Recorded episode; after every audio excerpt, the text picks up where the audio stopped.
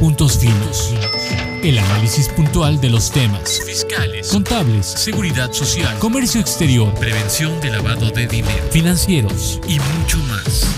Do Fiscal Thomson Reuters, innovando la información. Puntos Finos, el podcast. Hola amigos y amigas de Do Fiscal Thomson Reuters, nos encontramos nuevamente en una sesión especial del podcast Puntos Finos, con un tema de gran valía para las empresas, para nuestro país, acerca de las novedades fiscales internacionales. Y fíjense nada más, hemos invitado a un prestigioso amigo de lo fiscal Thomson Reuters. Estamos hablando del maestro en Derecho Fiscal, Mario Barrera Vázquez, quien es socio de la práctica fiscal de Holland Knight, una importante firma también a nivel internacional y desde luego Mario Barrera pues es reconocido en el medio fiscal, en el medio jurídico fiscal, por los valiosos comentarios que tiene, porque también es un académico distinguido y desde luego es un consultor de gran nivel. Muchísimas gracias, estimado maestro, por acompañarnos hoy en la sesión podcast Puntos Finos. Gracias por estar nuevamente con nosotros. Bueno, pues adelante vamos con este tema de novedades fiscales internacionales. ¿Qué debemos de considerar en este tema, estimado Mario? Muchas gracias Carlos y muchas gracias por recibir el día de hoy y gracias también a Thomson Reuters, encantado de estar con ustedes. Pues mira, en temas de fiscalidad internacional, es decir, en aquellos temas que puede haber un gravamen en operaciones transfronterizas, sobre todo gravamen del impuesto sobre la renta, pues vemos que es un área sumamente dinámica. Es un área sumamente dinámica tanto pues, en temas de cambios legislativos como de tratados, como criterios judiciales y no únicamente también en nuestro país, sino también en otras latitudes vemos muchos, muchos cambios, entonces yo creo que es algo de lo que debemos siempre estar eh, muy atentos, sea que se trate de grupos transnacionales o simplemente grupos nacionales que tengan operaciones hacia el exterior, sea que reciban, eh, tengan operaciones en el exterior o que tengan, reciban bienes o servicios por parte del exterior, ¿no? Sin duda todo eso debemos, debemos tomar muy, muy, muy en cuenta de los cambios que suceden constantemente. Ok, estimado Mario, estamos hablando de, también de materia en precios de transferencia. ¿Qué debemos considerar en ese sentido? Pues mira, eh, de vuelta, eso es, una, es un área muy, muy cambiante y para muestra basta un botón. A partir del año, de este año, tuvimos una reforma bajo la cual la autoridad ahora está facultada para determinar la simulación de acto jurídico tratándose de operaciones entre partes relacionadas. El concepto no es nuevo ni en materia fiscal ni en materia ni jurídicamente en lo general ya teníamos una disposición que permitía la simulación, determinar simulación de acto jurídico para efectos fiscales en lo general. Y además, esto es una teoría que ya tenemos en derecho civil desde hace muchos años, por lo menos desde el Código Civil de 28, y que a su vez proviene de teorías francesas y españolas todavía más antiguas, ¿no? Pero eh, el concepto es el mismo, independientemente de qué, de qué área o rama del derecho estemos hablando. Básicamente, la simulación se da cuando tengo un acto aparente y un acto real. Es decir, cuando yo tengo documentación, llámese un contrato, una escritura pública, etcétera, documentación jurídica, que no refleja correctamente o adecuadamente la realidad económica fáctica que sucedió entre las partes. Ahí se dice que estoy en una simulación relativa. También hay otro tipo de simulación que se llama absoluta en la teoría, en la, en la academia, que es cuando yo produzco una documentación, insisto, un contrato, una escritura, etcétera, pero que no cubre ninguna operación, es algo que realmente nunca sucedió entre las partes. Así se dice en el derecho civil y es lo mismo que sucede en materia fiscal. Cuando yo tengo una documentación que no se apega a la realidad, se puede llegar a la conclusión de que yo tengo una simulación. Y ahora el, legislativo concede a la autoridad fiscal la facultad de determinar que hay una simulación para, para, efectos fiscales y concretamente para operaciones entre partes relacionadas, cuya consecuencia es desconocer las consecuencias fiscales que se le hayan atribuido al acto, llamémosle simulado, y darle validez o las consecuencias que correspondan al acto real. E insisto, en materia fiscal y en materia de pruebas de transferencias podemos encontrar muchos ejemplos de ello. Y uno de ellos que se me ocurre es eh, aquella operación de riesgo limitado versus una operación completa o que también llaman de full-fledged. En una operación de riesgo limitado es, por ejemplo, una maquiladora, una manufacturera por contrato, donde probablemente me dan todos los insumos, este, o, o toda mi producción ya está comprada, ¿no? de tal manera que yo únicamente la produzco, la transformo en un producto semiterminado terminado y lo entrego al extranjero. Y eso naturalmente ocasiona que tenga riesgos muy limitados, como el de mercado, le hace que no me compren mi mercancía o me compren menos de lo que yo esperaba. U otros riesgos como quizá pudiera ser, no sé, el de tipo de cambio, porque también estas operaciones suelen ya tener un tipo de cambio fijo. Versus un full fledged en el cual yo soy, yo opero solito y yo asumo todos los riesgos y todas las funciones.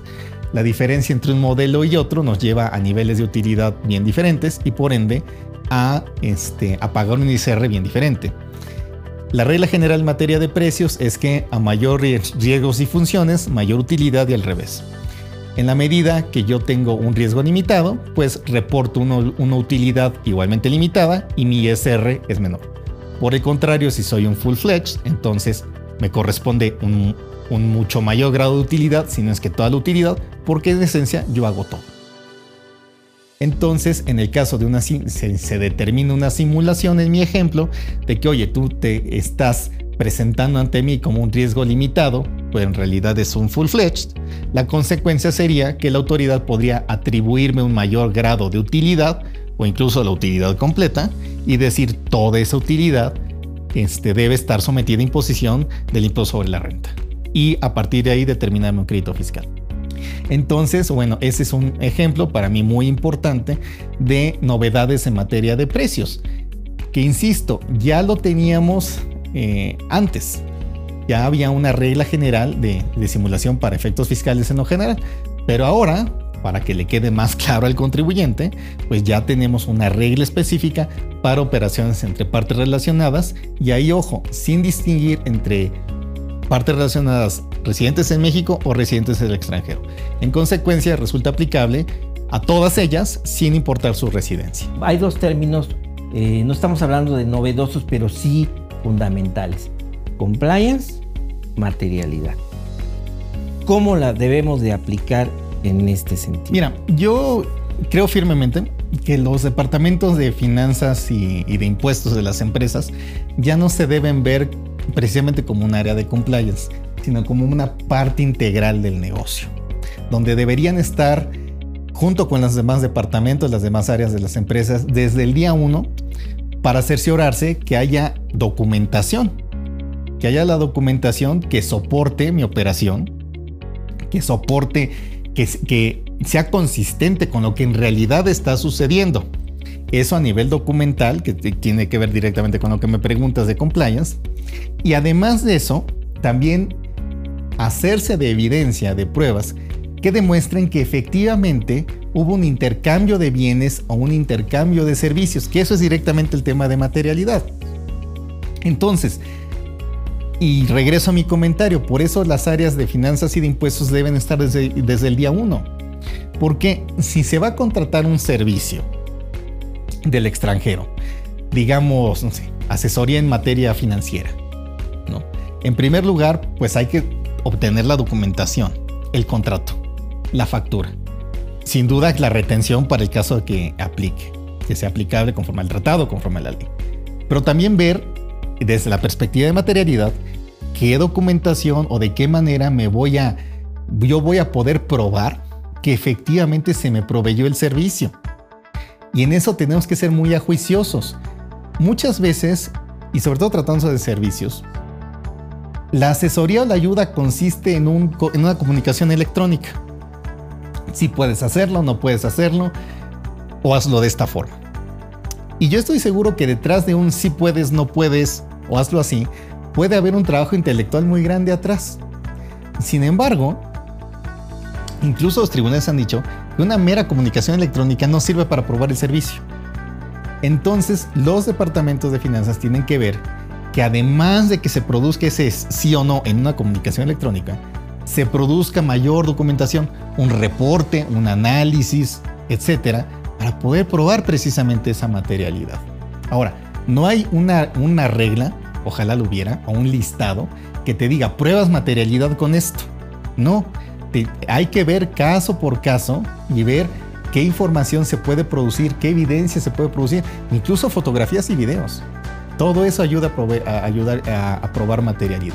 Y se tiene que ver pues, en el, caso por caso y en las circunstancias que rodean a cada caso. Nosotros en nuestra firma pues, hemos tenido la, la oportunidad de ir de la mano de varios clientes para integrar lo que llamamos defense files, es decir, pequeños expedientes que ayuden a soportar en un momento dado que la operación realmente sucedió en apoyo a la materialidad y que se cuenta con toda la documentación que es precisamente el tema de compliance. El contrato, la factura, la retención, la declaración informativa correspondiente, etcétera, ¿no? Y así pues mitigar riesgos. En ese sentido debemos tomar en cuenta que no necesariamente porque una empresa tenga muy poco apetito al riesgo, no va, no va a ser sujeta de escrutinio o no puede ser sometida a un escrutinio o, o finalmente un crédito fiscal.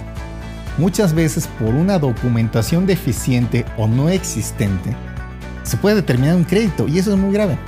Por eso, insisto, debemos ser ajuiciosos en la documentación que se produce y ser proactivos y no reactivos. Es decir, ir contemporáneamente creando estos defense files y no esperar a que llegue la autoridad, quizá uno, dos, tres, cuatro y hasta cinco años luego de que yo tuve mi operación, para ver cómo voy a probar que existió y qué documentación la soporta. ¿no? Estimado Mario, en materia de criterios judiciales, ¿qué novedades hay en fiscalidad internacional? Pues mira, qué bueno que me preguntas, Carlos. Efectivamente, al igual que en otras áreas de fiscalidad internacional, en el área de criterios judiciales también vemos criterios novedosos y quizá un poquito preocupantes. ¿no? Por ejemplo, hay, hay algunos criterios del Tribunal Federal de Justicia Administrativa en los cuales cuestionan eh, posibles devoluciones de, por concepto de pago del indebido asociados a retenciones efectuadas en exceso, concretamente asociadas a regalías.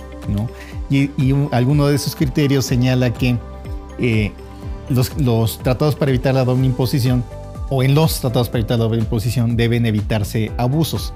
Y eso me parece diáfono, yo creo que nadie puede discutir que un tratado no debe emplearse para, para una doble desgrabación o, peor aún para una conducta abusiva. Sin embargo, aquí en esos criterios toman, se parten de esa base para decir, oye, debes, debes hacer un análisis respecto de las limitantes de ley nacional para ver si efectivamente aplica un tratado para evitar la doble imposición o no. Entonces debes ver, por ejemplo, si el criterio era, si el concepto era deducible o si se tomó la deducción o no y con base en eso llegar a la conclusión de si un tratado es aplicable o no. ¿no? Efectivamente, como ya apuntaba yo al principio, hay que ver que un tratado no se utilice de forma abusiva. Y para eso el propio tratado establece mecanismos llamados así antiabuso. Sin embargo, creo que esos criterios, falta ver aún los tribunales colegiados que opinan, pero creo que esos criterios pues se exceden ¿no? en su ámbito de aplicación para asociar el concepto de deducción que tiene que ver con fiscalidad doméstica exclusivamente versus eh, la aplicabilidad de una retención o no. Yo creo que eso es un poco excesivo y eso sí sale del ámbito del tratado, ¿no? Y de vuelta, esos criterios así tenemos que observar para ver, bueno, hasta qué, de qué forma podemos aplicar un tratado para evitar la doble imposición y de qué manera. Y en ese sentido, nada más cierro muy rápidamente, México no está solo. También vemos criterios judiciales a nivel internacional que también son interesantes y en algunos casos también son, en mi opinión, deplorables. ¿no? Por ejemplo, eh, recientemente hay un caso en Canadá muy, muy, muy, muy sonado en el medio de, de, un, de una transnacional llamada Cameco, donde la autoridad fiscal canadiense negaba absolutamente todo lo, que se todo lo que se realizó dentro de la operación sobre la base de que periodos de transferencia permitía ignorar la operación y atribuir algo totalmente nuevo a lo que hicieron entre las partes y asignarle una consecuencia. Y finalmente ahí este, el, el equivalente al Tribunal Fiscal en Canadá llega a la conclusión de que la ignorar la operación tal como la planteaban las partes debe ser la excepción y no la regla. Y únicamente en aquellos casos en que hay una verdadera divergencia entre lo, que consta a nivel documental y la realidad económica, se puede hacer esa, eh, esa dicotomía. De otra forma, pues debemos partir de cómo las partes organizaron su operación. Y ese tipo de temas, pues insisto, se ven en muchos otros, en, tribunales de muy diversos países, ¿no? Entonces, al igual que en, materia legislativa, en materia regulatoria, pues también debemos estar muy atentos a los, a los criterios de los tribunales, tanto nacionales como de otras jurisdicciones, porque también lo que decidan otros tribunales pueden tener un impacto en los contribuyentes mexicanos que realicen operaciones transfronterizas. Ok, estimado Mario, bueno, pues ya llegamos prácticamente al fin de esta interesante charla.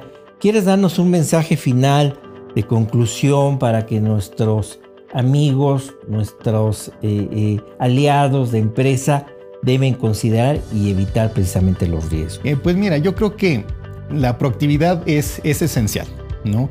Como ya apuntaba anteriormente, ver mis expedientes, ver cómo robustezco mis expedientes para tener una mejor oportunidad de argumentación y, de, probanza en caso de una revisión. Y también tener una visión de 360 grados. No pensar que porque cumplí con documentación de precios ya estoy bien o que únicamente si, si tengo el contrato ya estoy bien.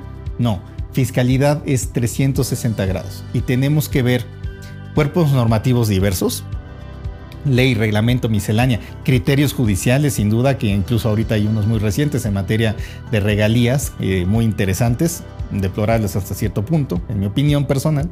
Este, pero también eso por un lado y por otro lado ver qué yo tengo, ¿no? ¿Qué tengo y qué acervo probatorio tengo y de qué manera lo puedo mejorar?